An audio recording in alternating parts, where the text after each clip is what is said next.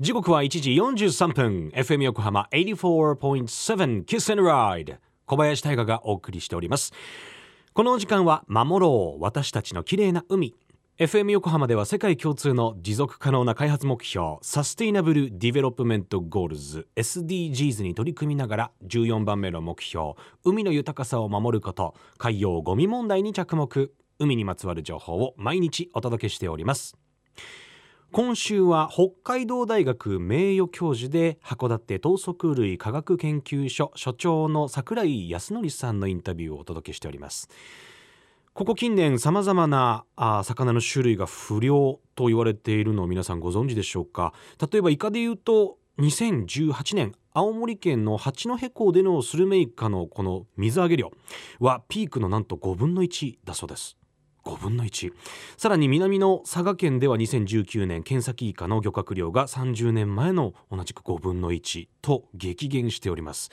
そこで地球の未来はいかに聞けという桜井先生に気候変動と海の生き物たちの変化について教えていただきましょう。皆さん、こんにちは。えー、桜井康則と申します。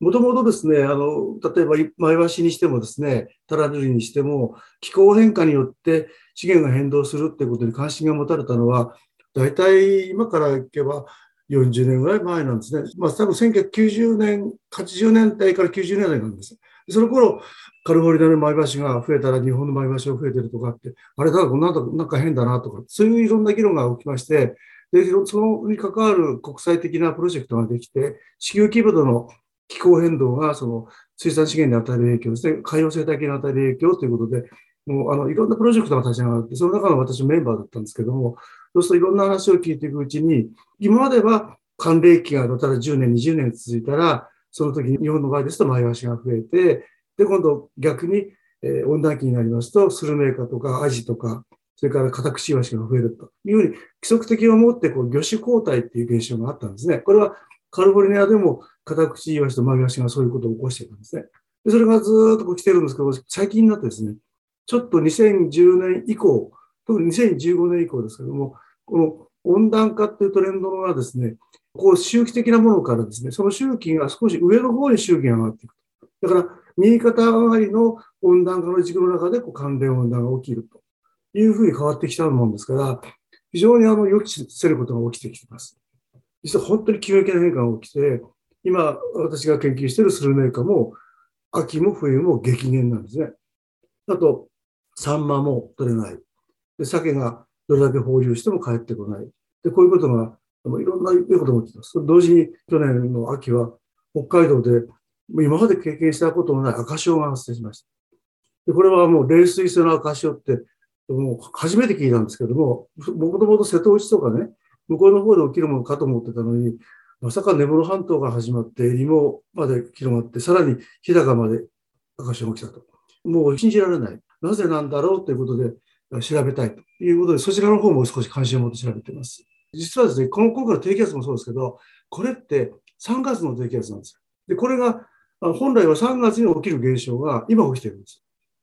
ですから、あの北海道、今、本来ならばマイナス10度とか15度になるんですけど、今、は札幌でも0度プラス1度とか、雪降っても、あの新潟の雪と同じように重い雪で、とってもとサラサラじゃないんですね。だから、ちょっとこれもあの気候としてはおかしい。しかも、日本海があったかいわけですね。あの富山の寒ぶりですよね。寒ぶりなんかは本来ならば年前に来るのに、私も予測して今年は年明けてからしか来ないよって言ってあるんですけど、その通りで今、今ようやく寒ぶりが、えーと、佐渡から富山湾、それから能登半島、取れてるんですね。ですから、あのいわゆる年末に寒ぶりをっていう時にはもう、寒ぶりはまだ秋田沖とか山形沖にいたんですよね。今ようやく行って。だから全体として海の暖かい影響がいろんな生物のその海流とか季節的な海流を少し変えてるということは言えますね。函館等速類科学研究所所長櫻井康則さんありがとうございました寒ぶり大好きなんですけどね富山の寒ブリなど今年に入ってから市場に出回ってきているんでしょうか。気象庁によると2021年の日本海の海水温は平年よりも2度から3度ほど高かったとのことでした。うん。ブリシャブなんかも食べたくなりますよね。軽くねちょっとチュッチュってやって。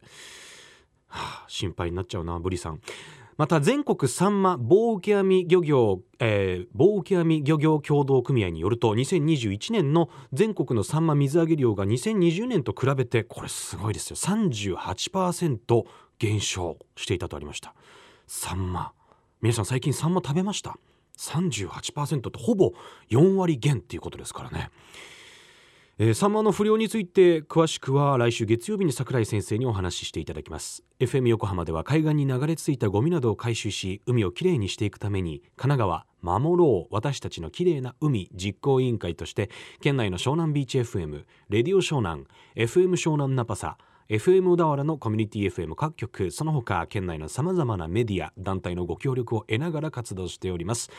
また日本財団の海と日本プロジェクトの推進パートナーでもあります。FM 横浜守ろう。私たちの綺麗な海。Change for the Blue 来週もお楽しみに。